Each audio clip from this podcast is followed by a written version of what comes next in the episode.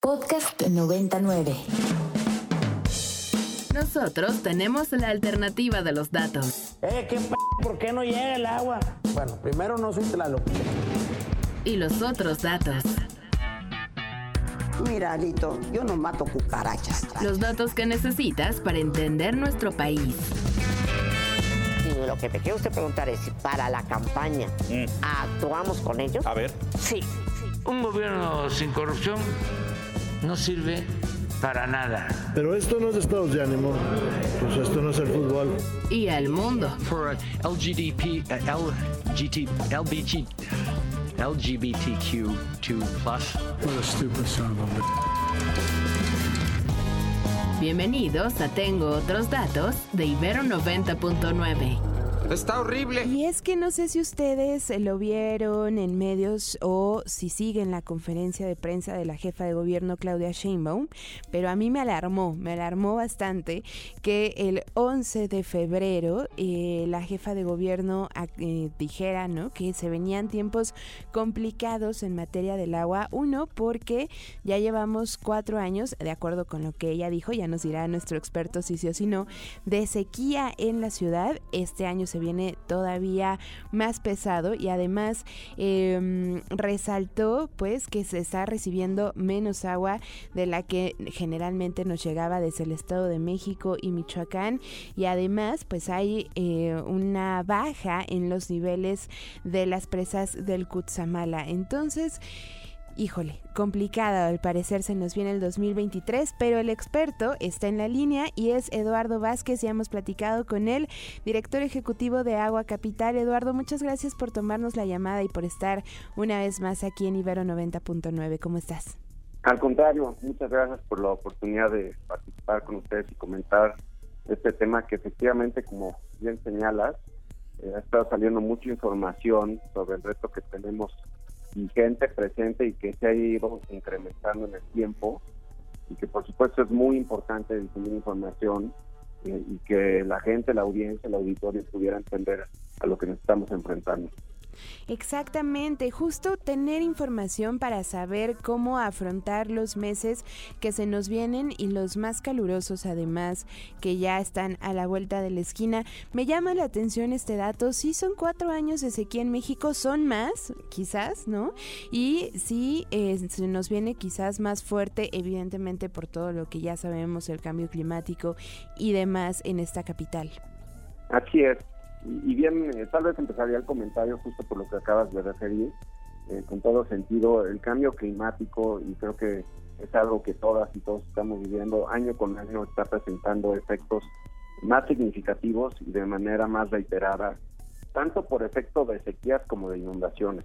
Eh, y, el, y en este caso el patrón de sequías efectivamente se ha ido incrementando en distintas regiones del país y del mundo no es un tema privativo del Valle de México, no es un tema privativo de México en sí mismo, sino en distintas partes del planeta se están viviendo estos efectos que por supuesto eh, dejan ver eh, una complejidad en términos de disponibilidad de agua, de acceso, cantidad y calidad, y que evidentemente dejan ver la necesidad de que haya políticas, acciones, eh, información que esté enfocada a eh, un elemento de prevención del riesgo. la tendencia en los últimos años en el Valle de México, en este caso, y lo pudimos ver en Monterrey, por cierto, el año pasado, es que la sequía tiene presencia de, de manera significativa, cada vez mayor, año con año. De hecho, es el tercer año consecutivo que la Comisión Nacional del Agua emite una declaratoria de emergencia por sequías, que, cosa que hizo hace aproximadamente dos semanas, para establecer los parámetros y criterios por medio de los cuales, según la intensidad de la sequía en las distintas regiones del país, se puedan tomar medidas para apoyar el abastecimiento de agua a la población, dados los retos de abastecimiento que existen. De acuerdo. Eh, Cuéntame entonces, Eduardo, nos enfrentamos a un año mucho más duro de lo que habíamos visto. Se va a asimilar, como ya nos decías, como por segundo año consecutivo en emergencia, se va a hacer muy similar al del 2022. Y también, sí, las acciones que nos recomiendan desde las autoridades, pero igual y, y hasta lo que podemos hacer a nivel personal. Sí, eh, y bien también lo comentaban. La jefa de gobierno hizo referencia a esto porque, según los datos que emite la propia Comisión Nacional del Agua, el sistema de presas que constituye el sistema Cutamala se ubican en un 56.3% de su nivel de llenado, un déficit aproximado del 22% en relación a su nivel histórico, el cual, por cierto, presenta un panorama un poco más complejo que el que vivimos el año pasado.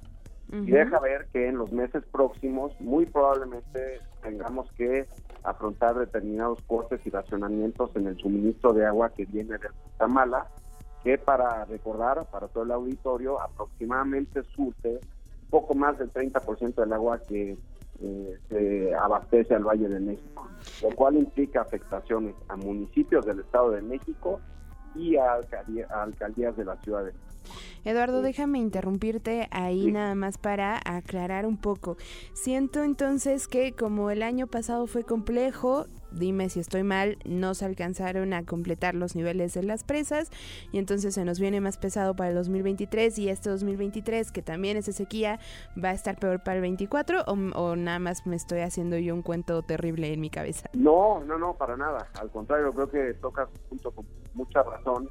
Las presas, eh, los embalses que constituyen el sistema Cutzamala no tuvieron un llenado suficiente por las lluvias que ocurrieron el año anterior y empezaron el año con niveles significativamente menores a su valor histórico. Y, por tanto, el agua disponible para suministro y abastecimiento al Valle de México en su integralidad, porque nuevamente no solo es la Ciudad de México, sino el área metropolitana, tiene volúmenes, volúmenes significativamente menores. Y la perspectiva de la temporada de lluvias de este año, en complemento a ello, no es muy halagadora. Entonces es importante que consideremos que este año va a ser un año complejo, un año afectado por la sequía, cuyo impacto en suma aún está por verse, pero eso no quiere decir que no vamos a vivir una serie de complejidades, como decía yo, en términos de racionamientos, en el abastecimiento de agua a municipios, alcaldías y por supuesto a las personas y a las comunidades. Y es por ello también que debemos de tener una plena conciencia aquellos sectores de la población que tenemos acceso al agua en cantidad y calidad adecuada para usarlo de manera racional, responsable y eficiente, en complemento a otro tipo de decisiones que se tienen que tomar por parte de los tomadores de decisión del ámbito público, social y privado, en términos de planeación, políticas adecuadas, presupuestos e inversiones que permitan atender este riesgo al cual nos estamos enfrentando que, como también explicabas tú al inicio de la conversación, es tendencial. No es algo que ya se está volviendo una constante año con año en muchos sentidos por virtud de los efectos del cambio climático. Así es. Oye, y finalmente, o más bien ya para, para ir cerrando y un poquito con lo que decías, ¿no? Las empresas también a nivel eh, de, de políticas, ¿quién consume la mayor parte del agua en el país? Somos los ciudadanos, ¿no? ¿Verdaderamente sirve racionalizar por horarios el agua o ya tendríamos que tomar medidas, digamos, a lo grande, pues, refiriéndome a empresas o, grandes corporativos? En términos generales, la distribución de los usos en el país indica, y esto es con información oficial, por supuesto, que el 76% del agua se usa para el campo, el 14% del agua se usa para las ciudades, el 5% lo utiliza la industria autoabastecida y el restante se utiliza para la generación de energía eléctrica. En realidad, en muchos sentidos, el área de oportunidad de mejoras y eficiencias eh, se encuentra en el campo, y bien es importante comprender que las ciudades, los prestadores de servicio, los organismos operadores, deben de hacer grandes esfuerzos por recuperar las fugas. Aproximadamente a nivel nacional, en promedio, se pierden entre el 45% y el 50% del agua en fugas en los sistemas de abastecimiento, lo cual es un monto muy alto y significativo que evidentemente se tiene que corregir.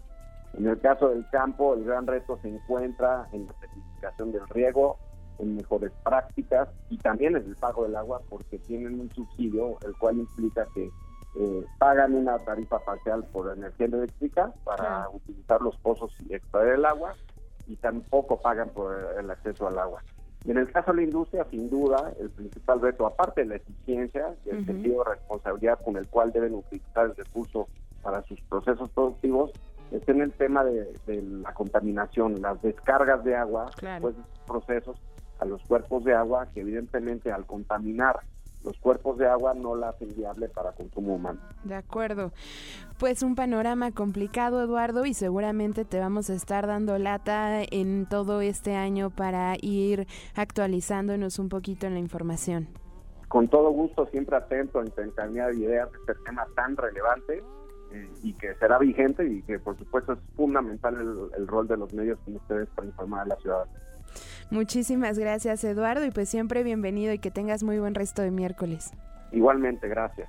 Muchísimas gracias. Eduardo Vázquez, ya lo saben, director ejecutivo de Agua Capital, se viene complicadísimo. Por ahí veía un meme de Isla Urbana, una organización también cercana a estos micrófonos y que seguramente si son capitalinos conocen, ¿no? Eh, de, de este Winnie Pooh súper sabio que decía como cuando pones una cubeta para recuperar el agua con la que te bañas, cuando le eh, bajas al baño con esa cubeta de agua que recuperaste, pero cuando esa agua que recuperaste a su vez es la que tú recolectaste de la lluvia, es lo mejor que puedes hacer y creo que por ahí vamos. Eh, yo lo he hecho, yo lo he hecho la mayor parte de mi vida y de verdad, además, el costo económico es súper, súper beneficioso. En fin. Vamos a relajarnos un poquito y vamos a ver qué nos depara el destino del entretenimiento esta semana. La alternativa de los datos. Eh, ¿qué p ¿Por qué no llega el agua? Bueno, primero no soy Tlaloc. Y los otros datos. Mira, Alito, yo no mato cucarachas. Los datos que necesitas para entender nuestro país. Y lo que me quiere usted preguntar es si para la campaña actuamos con ellos. A ver. Sí. Un gobierno sin corrupción no sirve para nada. Pero esto no es estados de ánimo, pues esto no es el fútbol. Y al mundo. For LGDP, uh, LGT, LBG, LGBTQ2 plus.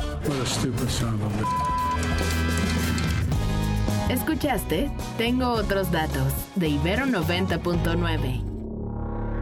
Para más contenidos como este, descarga nuestra aplicación disponible para Android y iOS o visita ibero909.fm.